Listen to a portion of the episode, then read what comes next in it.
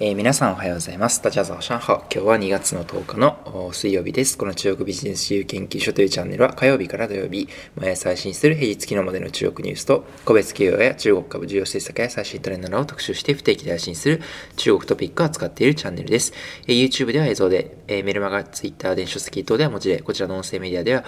音声で情報をお届けしています。え、皆様あ、今日は週の中日ですが、いかがお過ごしでしょうか。え、では早速ですね、昨日までの政治経済金融行政関係のニュースから入っていきたいというふうに思います。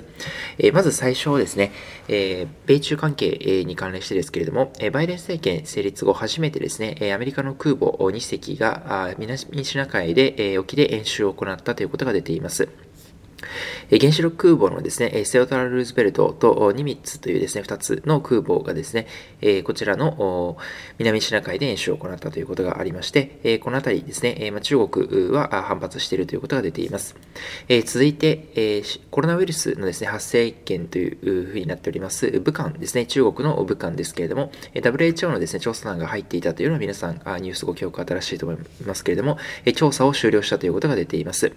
実際ですね、この短期間の間にどこまで分かったかということは WHO の報告を見て待ちたいなというふうに思います。それから続いてですね、中国の2020年の新生児がですね、15%減ったということがありまして、まあ、おそらくですね、コロナのによる所得不安ですね、将来不安みたいなところが若者の間であったという一つあるんではないかなというふうに思います。ここをですね、中国の公安省というところが発表したデータになります。ますますですね、中国も少子高齢化が進んでいくというようなことが見えています。まあ、中国はですね、人口動態から見てもですね、かなりいびつな構造をしてまして、まあ、それは一人っ子政策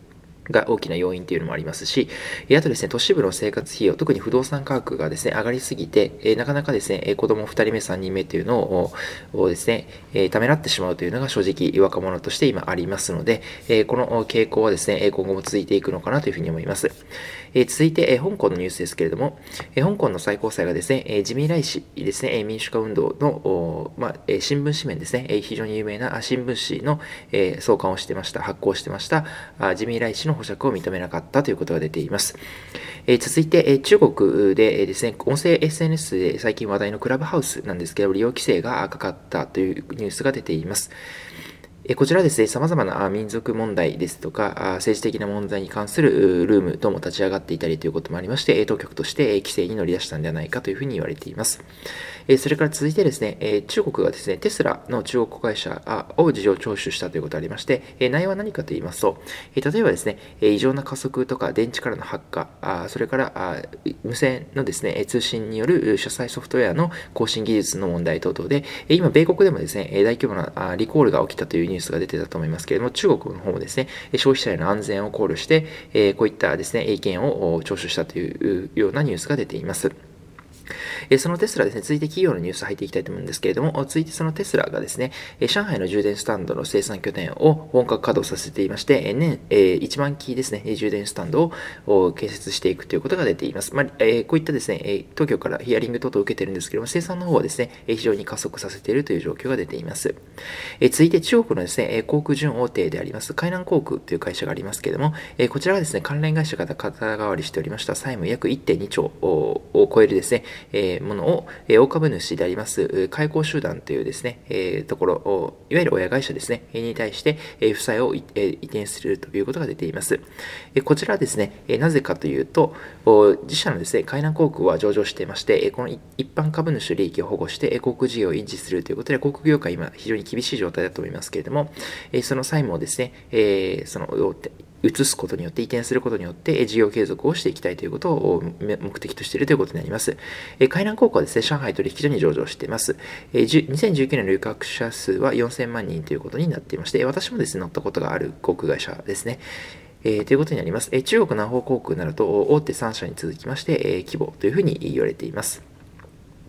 え続いてですね、えチャイナモバイルの国際事業部門がドイツにデータセンターをオープンしていくということが出ています。それからですね、台湾の TSMC なんですけれども、日本のですね、つくばに先端の半導体の開発拠点を新設するということで、約ですね、200億弱ぐらいを投じてですね、子会社も作ってということで進めていくということが出ています。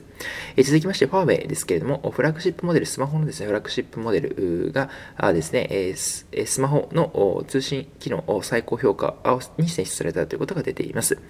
通信中国の通信事業大手のですね、チャイナモバイル、まあ、日本でいうとドコモ、ソフトバンク、KDDI ですね、えー、au のようなものなんですけれども、えこちら傘下のですね、チャイナモバイルデバイスというのの調査研究部門がありまして、こちらがですね、5G の通信指数について評価を行いました。え中国移動、チャイナモバイル 5G 移動指数レポートというのがありまして、これのですね、第3期及び年間総括というのを発表しました。えこの中でですね、サムスンとかシャオミーとかですね、ファーウェイ、ビブ、オッポ等の12のブランド、5G の対応のスマートフォン41モデルを選びまして、データの転送性能等々ですね、このあたりの分析を行ったところ、ファーウェイのこのスマホが一番良かったということが出ています。え続いてですね、えバイトダンスなんですけれども、クラウドゲームの事業にですね、え入っていく、侵入していく、え参入していくということが明らかになりました。え続いて、えですね、今、医療テックというのがですね、中国でも流行っておりまして、これ世界的に流れが来ていると思うんですけれども、え自動採血ですね、採血を自動でやるロボットを作っている会社があります。えこちらですね、パンクチュアロボティクスというですね、会社なんですけど、中国の会社ですね、えレノボというパソコンのですね、メーカーも、え出資していたりということで、資金調達を行ったというニュースが出ています。えそれから続きましてですね、生鮮食品ですね、中国で今非常に話題として熱い生鮮食品なんですけれども、えこちらのですね、え共同購入がですね、えいよいよ都市部にまで進出し始めているということが出ています。もともとですね、やや郊外のですね、地域のつながりが非常にまだ強いようなですね、地域で最初進出してきたんですけども、規模を拡大していく中で、いよいよですね、北京とか、こういった首都圏ですね、都市、大都市にも出店し始めているということが出ています。メイトワンですね、生活関連アプリのメイトワンの参観のですね、共同購入アプリであります、メイトワンセレクトという会社がありますけれども、サービスがありますけれども、こちらもですね、すでに全国20所、300都市以上でサービスを展開しているということが出ていまして、ますますですね、えー、まあ、ディーディとかピンドードとか、あこういった有名な会社も共同購入に参入してますので、競争激化しているということが見えます。えー、それからですね、えー、続いてマーケットのニュース入りますけれども、香港証券取引所ですけれども、次期 CEO にですね、JP モルガン出身のニコラス氏が内定したという、になるというニュースが出ています。それが続いてですね、シティがジリーのですね、目標株価というのを発表しましたけれども、57.9香港ドルということで、現状維持という、ほぼほぼ現状維持ということが出ています。それからですね、昨日のえ反省指数銘柄のランキングですね、え上昇ベスト3、1位がバドワイザー、2位がジーリー、3位がですね、春遊グアンシュエ、カチーというですね、えー、工学部品の会社になっています。えー、下位3位はですね、えー、シェンジョーゴジジトワン、それから中国発海外発展、えそれからあ3つ目、えですね、ワースト1位があチョンクアシーエというですね、え創価実業という会社、機械の会社がマイナス2.85%ということで、昨日は、えワーストでした。あそれからですね、ハンセンテック指数の方なんですけれども、1位がですね、ホアホン、バンダウティ半導体という会社になりまして、こちらがですね、前日比11.43%、10%以上ということで上昇しました。それから2位が XD、3位がですね、ウェイミン、ウェイモン G1 という会社で、こちらが約10.08%ということで、上位3位はですね、10%以上上昇という状況です。それから下位3位がですね、人道自演館ということで、JD.com のヘルスケアがマイナス1.48%。それからですね、トンチャンですね、イーロンという会社があります。こちらがですね、マイナス4%、4.0%ということで、で最後ですね、え最後の会社がですね、精密鍵の会社で、068の証券番号の会社ですけれども、マイナスス4.10%ということになっています。えーそれからですね、今日最後に一言中国語ということで、えー、今日はですね、えー、共同購入のニュースをお話ししましたけれども、共同購入は中国語で、えー、トワンゴーというふうに言います。トワンはですね、集団の団という字、えー、ゴーはですね、購入のコーという字で、えー、合わせてトワンゴーというふうに言います。これはですね、集団で購入するということで略して、え、集団購入ですね、トワンゴーというふうに言います。え今日はですね、もう様々なニュースをお伝えさせていただきましたけれども、個人的にですね、気になったニュースとしまして、まあ、たくさんありますけれども、まずクラブハウスがですね、え中国で利用規制ということで、え昨日ですね、私はフォロワーさんのですね、え読者さん、リスナーさんがあですね、ご招待状を送ってくださったことによりまして、え昨日クラブハウスを、えですね、え入ることができたということなんですけれども、え中国国内においてはですね、えこういう状況になっています。えクラブハウスをですね、え同じサービス、中国版クラブハウスと言われている会社はですね、ちなみに株価が今上がっていまして、えこれまた動画で私の方で詳細をお伝えしていきたいというふうに思います。えそれからですね、えテスラですね、中国のテスラが生産を非常に増やしているということとか、えあとはですね、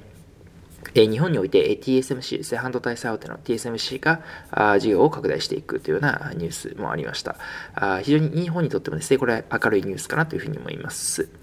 はい、えー、ですね。であとはあですね、えー医療関係ということで自動採血ロボットをですね、えー、もうこういったですね、え献血も 自動で行われる時代がまもなくやってくるということを思うとですね、えー、こちら、どうなのかなというふうに思います。まあ、これ、私個人的にはですね、採血非常に結構苦手なので、えー、あのな慣れたですね、看護師さんにやってほしいなと正直今思っているところがあるので、まあ、どういうサービスなのかというのはですね、よくよく詳しく見ていきたいというふうに思います。はい、えー、今日もですね、えー、いろいろ見ていきましたけれども、えー、本日はこちらで以上となりますが、あこちらの音声以外にも YouTube、メルマガ、電子書籍、Twitter などで日々情報を配信しておりまして、えー、今月よりですね、メルマガの発行を始めています。えー、中国ビジネスに関して週6回配信されるメールマガジンになっています。えー、ビジネスモデル等についてですね、最新のビジネスモデルについて配信しております。え、それが先般出版しました電子書籍もですね、引き続きご好評いただいておりますので、え、概要欄の方にですね、YouTube、メルマガ、電子書籍等のリンクが貼っておりますので、え、ご興味ある方はですね、ぜひ一度ご覧いただきましたら幸いです。え、それでは皆さん本日も良い一日をまたお会いしましょう。Good luck 12名ハオユン、シャツジェン。